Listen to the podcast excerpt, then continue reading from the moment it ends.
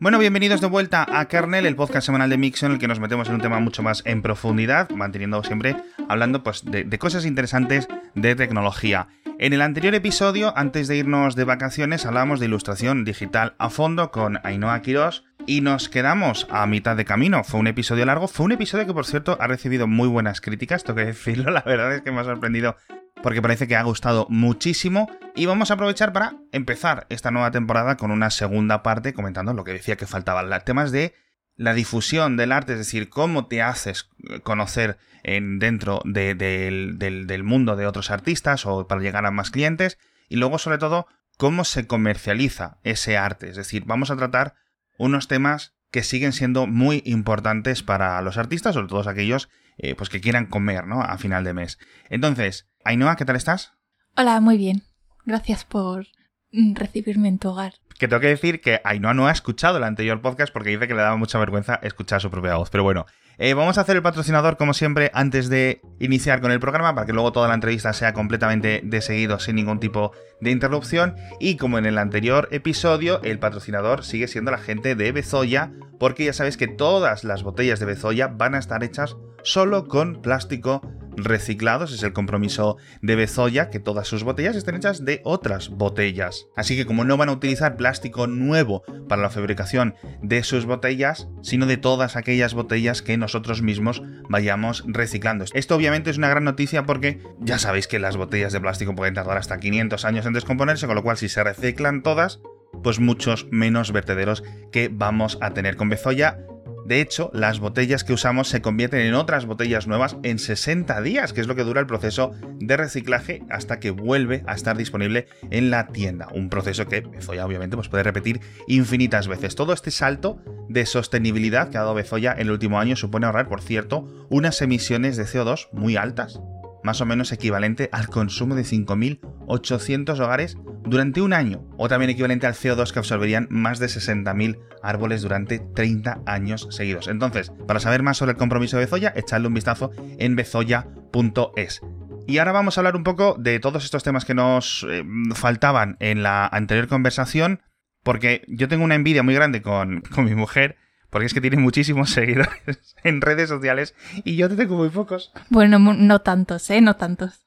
A ver, para que os hagáis una idea, yo tengo 200 followers en Instagram y ella tiene 30.000 o algo así. Y en Twitter, que yo es donde estoy más activo, por ejemplo, ¿qué tengo yo? ¿8.000 o algo así? Sí, además los tengo contados porque tenía muchas ganas de superarle y decir, ¡ah, te he ganado! Pero sí, 8.000 tienes.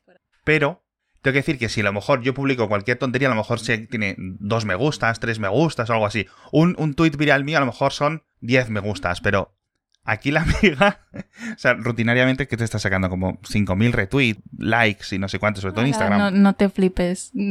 A ver, es que... No, no, va a coger el móvil.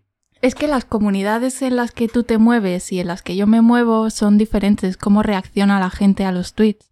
Eh, a mí eh, la gente que me sigue le gusta y para mostrar su apoyo pues da un like, da un retweet y, y contigo no, te dicen que te den. A ver, o sea, entiendo lo que dices, pero aquí tienes. estoy mirando tu, tu, Instagram, las últimas cosas que has publicado recientemente. 4.800 me gustas, 7.300 me gustas, 5.800 me gustas, 5.035, bueno, yo te había llegado a ver cosas de 20.000 y de 30.000, si no recuerdo mal, etc. Sí, pero eso ya hablaremos porque los algoritmos son muy malvados. No, no, vamos a empezar por ahí directamente si quieres, porque a ver, tú por ejemplo, al final tú creas unas ilustraciones que obviamente pues tienen un componente mm, principalmente visual. No haces vídeo, con lo cual, o bueno, haces vídeos cortos de vez en cuando de la creación, etcétera, pero digamos, tu principal creación, tus principales creatividades son arte estático, arte que no se mueve, con lo cual desde mucho tiempo. Bueno, primero estuviste muchísimo tiempo en Tumblr y luego... Sí, en Tumblr, pero claro, eso hace eones ya. Y luego, más o menos, os migrasteis un montón de artistas a Instagram como principal. Claro, es que en Tumblr hace unos años hubo la gran purga de Tumblr en la que eliminaron yo creo que a más de la mitad de los usuarios de Tumblr y desde entonces fue cayendo, cayendo y yo creo que casi nadie usa ya Tumblr y os fuisteis principalmente a Instagram, pero también veo muchos artistas, al menos de lo que veo a través de, ti, en, Instagram, porque, no sé si me equivoco, cuando yo veo una ilustración en, Twitter, parece como que carga de más calidad que en, que en Instagram. Sí, Instagram eh, para la calidad de las imágenes es malísima. Tiene eh, reduce la calidad y no te permite verla en su totalidad, no puedes ampliarla ni nada. Lo que hace mucha gente es que eh, pone la ilustración y después, como puedes añadir varias imágenes a cada post, e incluyes mm, imágenes con zoom para que puedas ver más los detalles que se pierden en la imagen total. Entonces, del, algoritmo de, Instagram que me estabas diciendo antes, por ejemplo, ¿esto cómo os afecta? Es decir, cuéntame un poco cómo es tu día a día cuando dices, oye, he hecho esta ilustración o, algunas incluso comisiones eh, que puedes hacer y decides, bueno, voy a postearlas en Instagram, tienes unos que mantener unos horarios, unos calendarios, unas rutinas específicas o cómo funciona? A ver, es que las redes sociales tienen pros y contras. Son muy buenas para los artistas, pero también son muy dañinas para los artistas. Y como es la única forma que tienes de dar a conocer tu trabajo, de que se difunda, tienes que amoldarte a lo que hay. Yo principalmente uso Instagram y Twitter, que son las que más te ayudan a difundir el trabajo, porque eh, puedes compartirlo dentro de la aplicación, puedes compartirlo y lo ve más gente. ¿Qué pasa? Que dependes del algoritmo de, de, las redes sociales por completo. Dependes de que tu imagen se muestre a más personas, a menos, y da igual lo bueno que sea tu trabajo, que vas a depender de eso.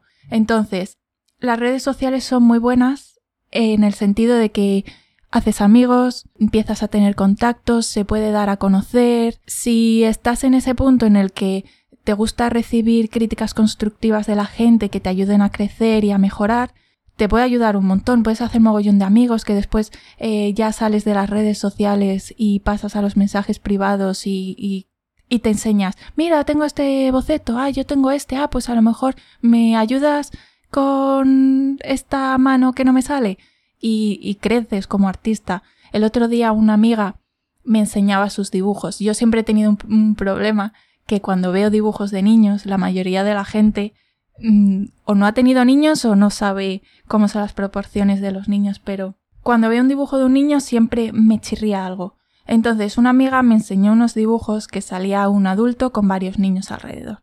Y justo el adulto llevaba a un niño en hombros entonces me preguntó, ¿te parece que está bien? Entonces yo le contesté, ah, pues yo creo que la niña que lleva hombros debería sobresalir más la cabeza y le estoy enseñando fotos de Alex con, con una de nuestras hijas con tres años, pues cómo le sobresalía mm, de, del pecho para arriba por encima de la cabeza del adulto. Entonces eso ayuda. Si yo, por ejemplo, eh, quiero que algún amigo que dibuja también me ayude pues los contactos los haces a través de las redes sociales. Pero esa colaboración la podéis hacer porque el arte es digital. Es decir, si estuvierais haciendo un óleo, no puedes estar enviándolo eh, por correo. Oye, ayúdame a corregirme esta mano. No, pero le haces una foto, se la envías y esa persona con la foto en el móvil puede hacer trazos por encima y dice, a lo mejor esto se puede solucionar así mejor. Me han ayudado así también otras veces en dibujos tradicionales. Y otro de los pros es que eh, cuanto más crece el número de seguidores, a más personas llegas y cuanto más tengas, no es por ego ni nada de eso, pero cuantas más tengas después, más personas pueden después comprar tu trabajo. Claro, a ver, eso por, eso por descontado. Pero de los contras, has dicho los pros, ¿qué contras tienes? Pues a ver, lo, que comentaba antes. Eh, los algoritmos de Instagram, por ejemplo, ahora mismo, son una mierda por así decirlo. Porque no puedo decir palabrotas, ¿no? Sí, sí. Es una puta mierda.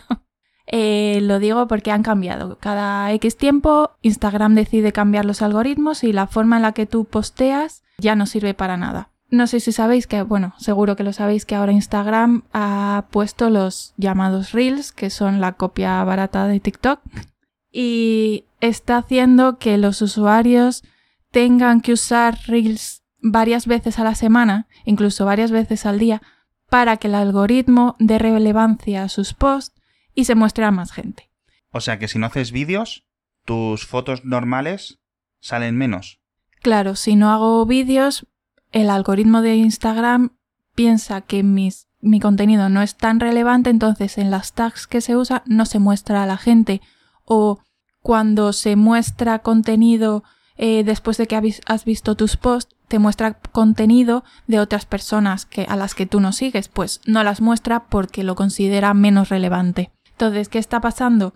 Que antes un post que podía tener 20.000, 30.000 likes porque se mostraba a muchas más personas que no solo a tus seguidores, sino también a personas que no te siguen y potencialmente nuevos seguidores, ha bajado a unos 5.000 likes, 6.000, 7.000, dependiendo de lo bien que lo haga. Entonces eso es un arma de doble filo porque te deprime. Piensas, Josi, hace un año yo estaba consiguiendo 30.000 likes y ahora 5.000, ¿qué hago mal? Eh, estoy dibujando peor, mi contenido es peor, pero en realidad no lo es, es simplemente el algoritmo que te está fastidiando y lo único que quiere Instagram es que pagues para promocionar tu contenido y que lo vea más gente. Esto me recuerda a lo que me cuentan como 200.000 millones de youtubers diferentes que siempre dicen, no, es que estamos expuestos a que eh, elijan el vídeo, que salga recomendado para otro, dentro de otros vídeos, etcétera, y que al final están expuestos y, y exactamente los mismos que dices tú piensan que sus vídeos son peores o siempre tienen que estar persiguiendo una serie de cambios que preferencian de repente y son cambios opacos, ¿no? Que pues ahora preferimos este tipo de vídeos o preferimos este tipo de contenidos, etcétera. Y entonces tienen que cambiar básicamente en cuestión de semanas o en a lo mejor incluso en un par de meses eh, cómo organizan un poco su, su canal de YouTube y lo mismo está pasando yo creo que a un ritmo Mm, incluso más rápido en, Instagram. De todas formas, yo que tenía mi cuenta borrada de Instagram, ahora lo que tengo es la cuenta realmente de Mixio para contar alguna, eh, postear alguna cosa suelta. Cuando me aburro un poco, en plan por la noche y miro, solo veo dos cosas, pantallazos de Twitter y, vídeos robados de TikTok. Sí, exactamente. Es como si en, en Instagram apenas hubiera contenido exclusivo. Yo no sé si es que porque el propio algoritmo, de la forma en la que está eh, diseñado, quizás, obviamente, no creo que a propósito saque eso, sino que eso es lo que valoran los usuarios, con lo cual al final es lo que acaba sacando Instagram adelante. Sí, es cierto que se ve mucho pantallazo de Twitter, mucho eh, reposteo de TikTok, pero también he leído que Instagram a los vídeos que tienen la marca de agua de TikTok los muestra menos, así que eso también hay que hacerlo menos. Sí, o sea que hay muchas personas que lo que hacen es utilizar el mismo vídeo y lo suben a TikTok, a Reels, al YouTube Shorts, a todas estas cosas, como para intentar maximizar el esfuerzo que has tardado en crear un vídeo, aunque no sea especialmente dedicado para eso. De todas formas, ahora que hablábamos de... Mm, antes de irnos a TikTok, si quieres, en el tema de los tweets, eh, en el tema de los pantallazos de los tweets me ha recordado a cuando, por ejemplo, eh, me cuentas un montón de veces, dices, mira, han cogido pantallazos de mis ilustraciones y las están poniendo en Instagram, eh, etcétera. ¿Cómo, ¿Cómo funciona ese tema? Ah, sí, nosotros lo llamamos reposters. y la verdad es que, bueno, hay gente que está de acuerdo con ello o no le importa y piensa que es una forma más de difusión. A mí realmente, bueno, me da un poco igual, me fastidia a veces un poco porque digo, jolín, si yo he posteado esto y ha tenido, yo que sé, 100 likes y ahora viene este y tiene 5.000 y después consigue y veo que tiene 100.000 seguidores por coger pantallazos de otras personas y ponerlas, pues fastidia. Pero no, no se puede luchar con ello, es muy difícil. Eh, hay tantos y no te das cuenta cuando lo ponen por ahí si nadie te avisa que no se puede hacer nada. Lo que sí me fastidia, que es lo que más me fastidia ya, aparte de los, los reposteos estos, es cuando cogen un dibujo que has hecho tú, que has estado mucho tiempo trabajando en él, que has estado intentando que quede de una forma específica porque quieres dar cierto ambiente o, o porque has trabajado simplemente muchísimas horas en ello. Que lo cojan, lo editen, le cambien los colores, le añadan un dibujo mal hecho a su lado. El otro día en TikTok que me enseñó a Alex que, encontró una chica que había cogido dibujos míos, solo las líneas, lo había coloreado súper mal, había subido un vídeo a TikTok y yo estaba aquí gritando por todas partes que las niñas decían, ¿qué ha pasado? ¿Qué ha pasado? Yo, nada, que está, que ha dibujado sobre mis dibujos y ha quedado muy feo. Porque luego tienes dos opciones. Uno, o lo ignoras, que es lo que sueles hacer, o le das al típico reportar de copyright, etcétera. ¿Te suele hacer caso Instagram o suele hacer caso Twitter o etcétera? O... Porque quiero decir, tampoco es una cosa rara si realmente eh, dijeras, oye, cada vez que me postean una de estas cuentas que copia contenido ajeno, etcétera, y dices, y crezco en seguidores, ¿no? Pero es que, ¿crecéis en seguidores? No, no realmente, porque cuando alguien lo ve en Instagram o en Twitter, no va a ver quién lo ha dibujado, a no ser que le guste muchísimo, muchísimo, muchísimo, muchísimo y que diga, a ver, ¿de quién es? pero yo creo que la gran mayoría dice, ah, esta persona ha dibujado esto. Mm, qué guay, le voy a seguir.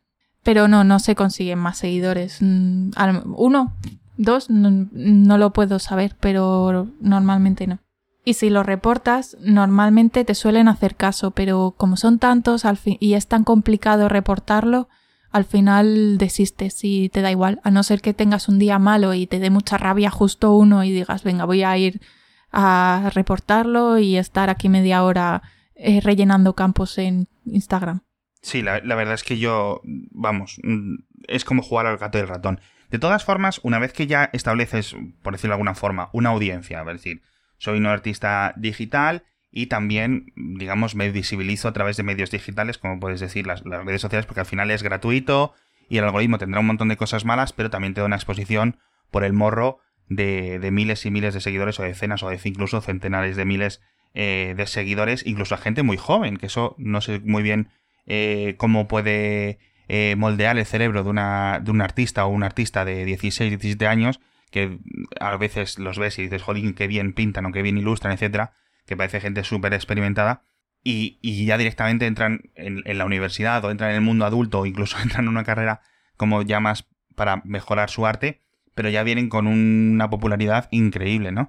De todas formas, a nivel de comercialización, es decir, ahora vamos a hablar si quieres de, vender, es decir, qué opciones hay, cuáles son las recomendaciones, cuáles son los pasos a evitar que, que dirías tú, que cualquier persona que esté interesada en seguir este tipo de, ruta, porque al final, vale, puedes ser un artista de la leche, pero no eres un artista profesional si no vives de, eso. Es decir, tus pasos, cuáles han sido tus errores, cuáles han sido tus, tus aciertos durante estos últimos años. Pues a ver, yo creo que hay dos formas de ganarse la vida con esto. Una es trabajar para una empresa y otra es montártelo por tu cuenta. Por... Eh, si trabajas para una empresa es muy sencillo Mm, puede ser en publicidad, puede ser en una editorial ilustrando libros, portadas, libros de texto, todo eso. Para videojuegos mm, hay un montón. Para eso es más complicado entrar. Tienes que tener un portfolio bueno, mostrar todo lo que de lo mostrar de lo que eres capaz a la hora de dibujar cualquier cosa, animales, niños, paisajes, de todo. Y después, cuando te lo quieres montar por tu cuenta, eso ya es lo que mm, más mejor se me da a mí, ¿vale? Entonces, por tu cuenta, eh, ya hablaba que dependes de la base de seguidores que tienes porque vas por tu cuenta. Eh, a esas personas sabes que a un pequeño porcentaje le puede gustar tanto lo que haces que puede llegar a comprar el material que tú creas. Dependiendo de lo que crees, tienes varias formas de distribuirlo. Puedes crearlo tú por tu cuenta con una imagen que hayas hecho tú o puedes eh, enviarlo a, existen tiendas que lo que hacen es crearlo por ti y lo envían por ti. Por ejemplo, está esta Redbubble que lo que hace es que tú simplemente envías el JPG o el TIFF o el PNG que desees y te lo pone en tazas, te lo pone en cojines, te lo pone en agendas y se ocupan ellos de enviarlo y todo, o sea, te quitas de todos los problemas. ¿Qué pasa? Que no tienes realmente control sobre cómo queda en el cojín o en la taza. Eh, ellos simplemente cogen tu imagen y lo crean y lo envían. ¿Te quitas mucho trabajo? Sí, pero después tienes un mercado más limitado porque no puedes llegar a hacer eh, o llaveros o pegatinas de cierta forma, eh, hablar con los proveedores para que hagan cambios o te lo hagan de cierta forma concreta. Después te lo puedes hacer por tu cuenta. Eh, pero eso ya es mucho más trabajo, pero eh, puedes hacer muchas más vilguerías.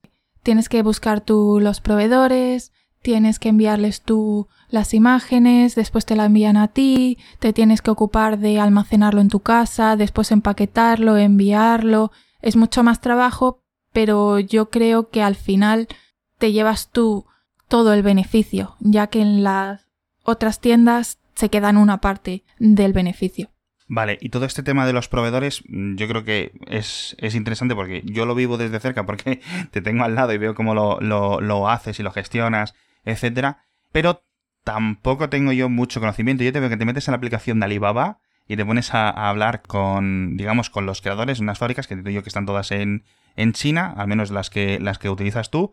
Y, cómo funciona, cómo es la operativa. A ver, algunas están en China, otras están en Reino Unido eh, y algunas también en España. Por ejemplo, intento que todas las prints y, las, y los pósters y todo que imprimo que estén lo más cerca posible para que no se estropee, sobre todo a la hora de, de que llegue a casa, que no esté en las esquinas machacadas ni nada. Después en Reino Unido hago pegatinas, que la verdad es que quedan muy bien, y después ya llaveros y cualquier otra, chorradilla que implique plástico, metal, pues que venga de China. La primera vez que lo haces es complicado porque no te enteras muy bien de cómo va, pero después es muy sencillo. Puedes hacerlo simplemente a través de la tienda o yo en mi caso me puse en contacto con uno de los vendedores y la verdad es que súper maja y siempre me lo arregla todo, me resuelve todas las dudas y simplemente eh, pedir es quiero tanto de esto, estas son las especificaciones, aquí tienes los archivos, ella me envía sus propios archivos para ver cómo quedarían, lo apruebo y se fabrica en, un momento. ¿Y luego los pagos y los envíos y eso, como también todo a través de Alibaba o cómo hacéis? Pues si es ahí en China, sí, se suele hacer a, través de Alibaba y puedes hacerlo con Apple Pay, puedes hacerlo con pago con tarjeta o con PayPal, así que es muy sencillo. Después eh, en España lo hago con tarjeta y en Reino Unido lo hago a través de PayPal también, así que es todo bastante sencillo. Solo tienes, es que es simplemente lo que más cuesta es encontrar el proveedor que haga las cosas que tú quieres y de una forma concreta. Hay mogollón de aplicaciones que te hacen pegatinas y te las hacen en un momento y te las envían. Eh, hay un montón de de tiendas que se dedican a hacer impresiones. Aquí en Madrid, en Río Rosas, hay una que yo creo que ahora eh, el fin de semana que viene, no, el siguiente es la Japan Weekend y todas estas semanas se peta de gente imprimiendo pegatinas, pósters y de todo.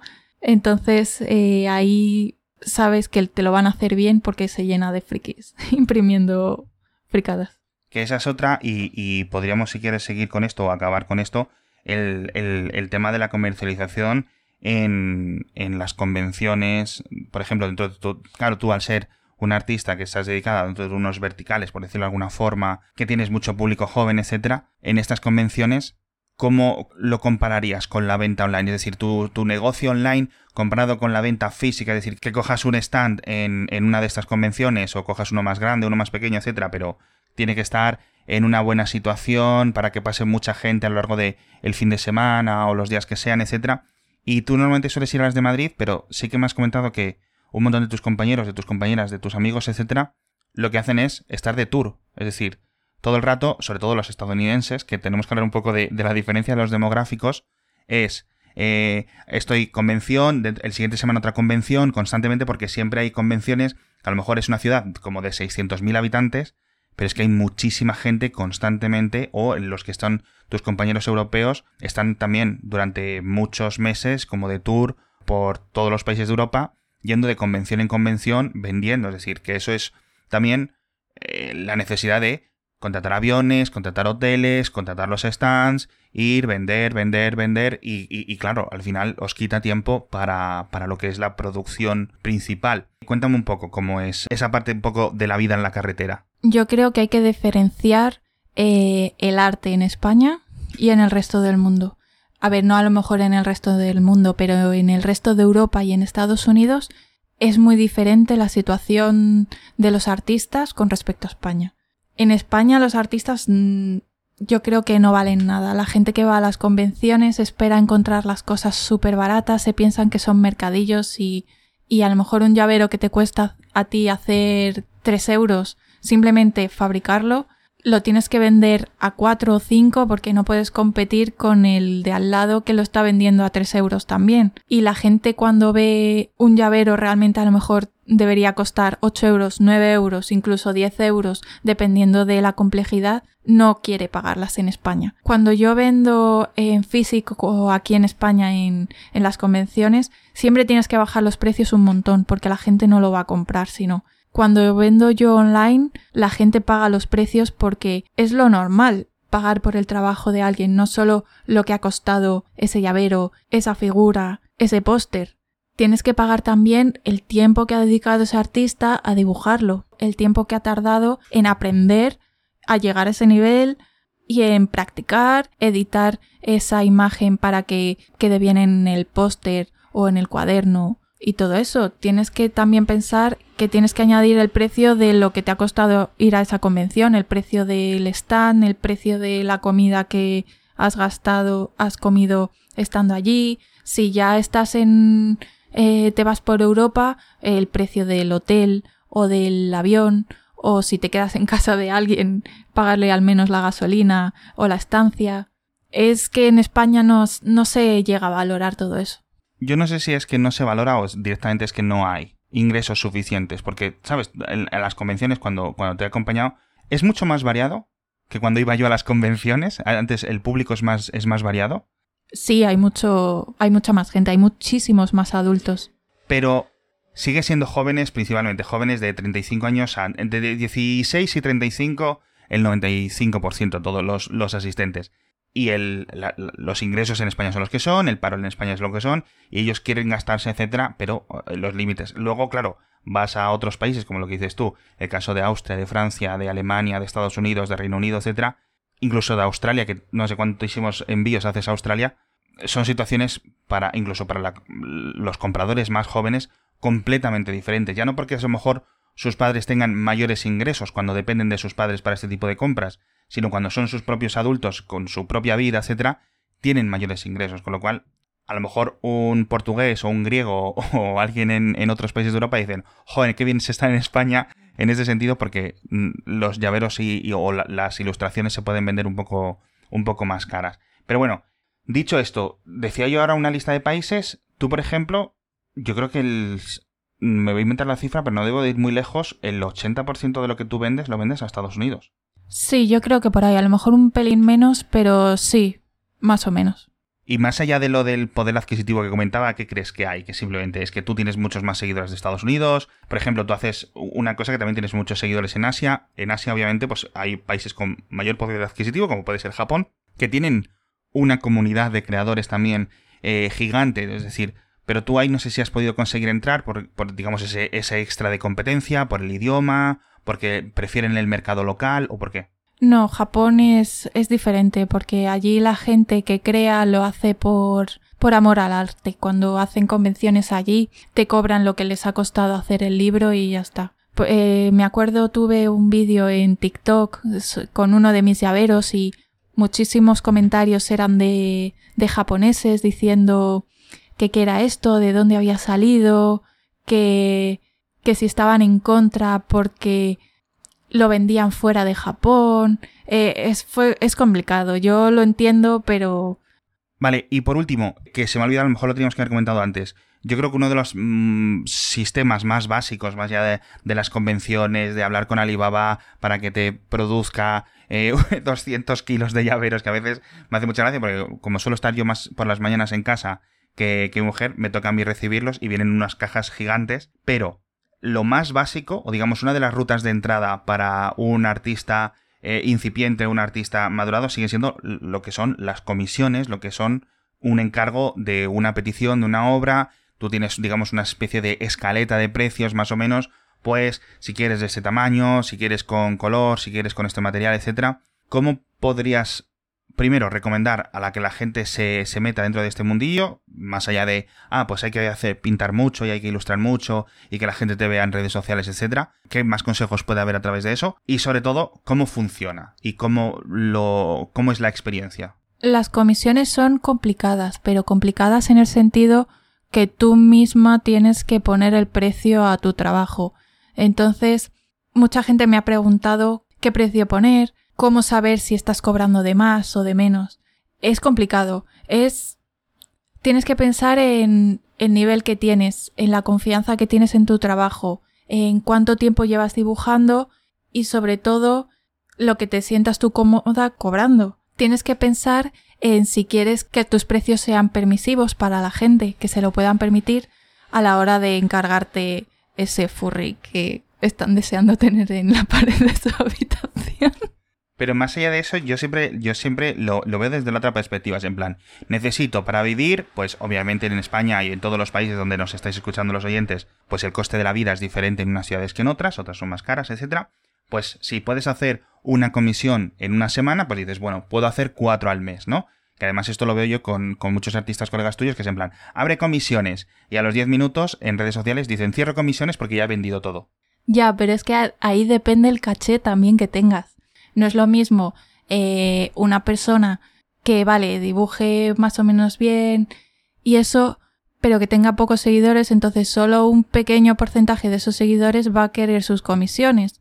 Entonces tienes que pensar, si cuestan mucho, lo mismo me compran menos, pero si tengo pocos seguidores, de esos, muy pocos a lo mejor están dispuestos a pagarlo. Entonces tienes que hacer un balance. También es cierto que el precio que pongas no es el definitivo, puedes bajarlo o subirlo. Yo, por ejemplo, cada año eh, cambio el precio, lo subo un pelín porque considero que he mejorado en esto, he aprendido a colorear mejor, a dar iluminaciones mejores, los fondos que pueda hacer serán mejores también, entonces lo subo un poquito, no mucho, pero sí que van cambiando.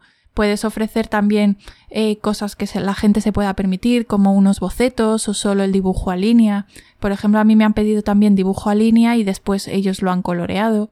Me han pedido permiso antes y, y se lo he hecho sin problema.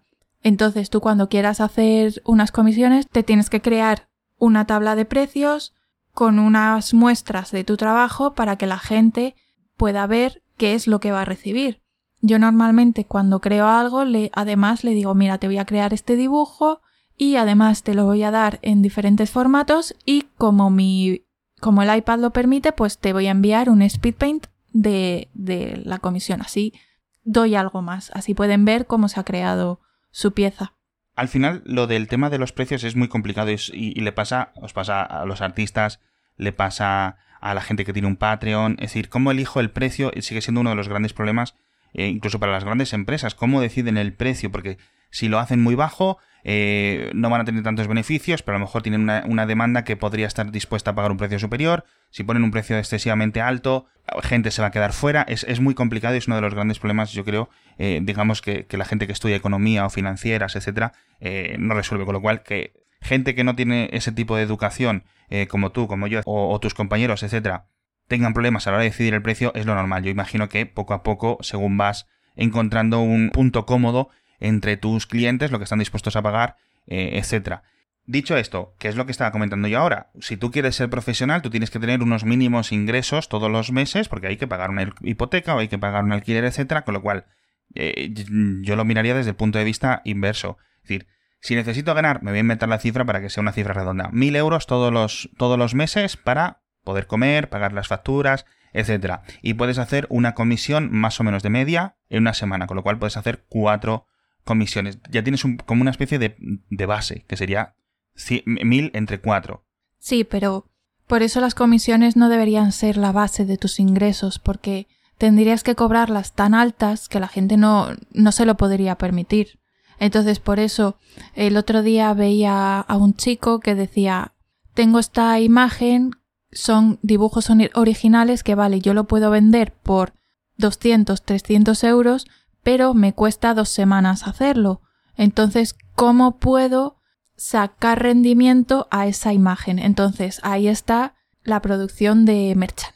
Entonces, creas una agenda, creas eh, un señalador de páginas, creas una postal y con esa obra que has creado puedes sacarle más rendimiento a lo largo del tiempo. Puede estar en tu tienda a lo mejor dos años, pero cada mes te devuelve un poco del trabajo que has puesto en esa pieza. Así que las comisiones están bien, están bien para rellenar huecos, pero al final la tienda te suele dar más. Siempre tienes que estar creando contenido nuevo para la tienda porque una vez que hayas sacado todo el provecho a una sola a una pieza, tienes que crear una nueva para que la gente vuelva a comprarlo porque es una nueva imagen.